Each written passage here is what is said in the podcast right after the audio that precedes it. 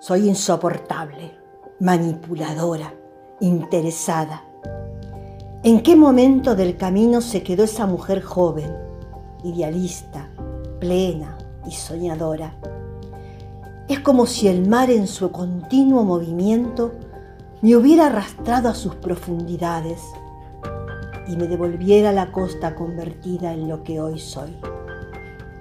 El tiempo pasa y el tic-tac del reloj sigue marcando el paso de la vida, que se escurre entre nuestros dedos como la arena de la playa, diciéndome que ya no puedo corregir mis errores.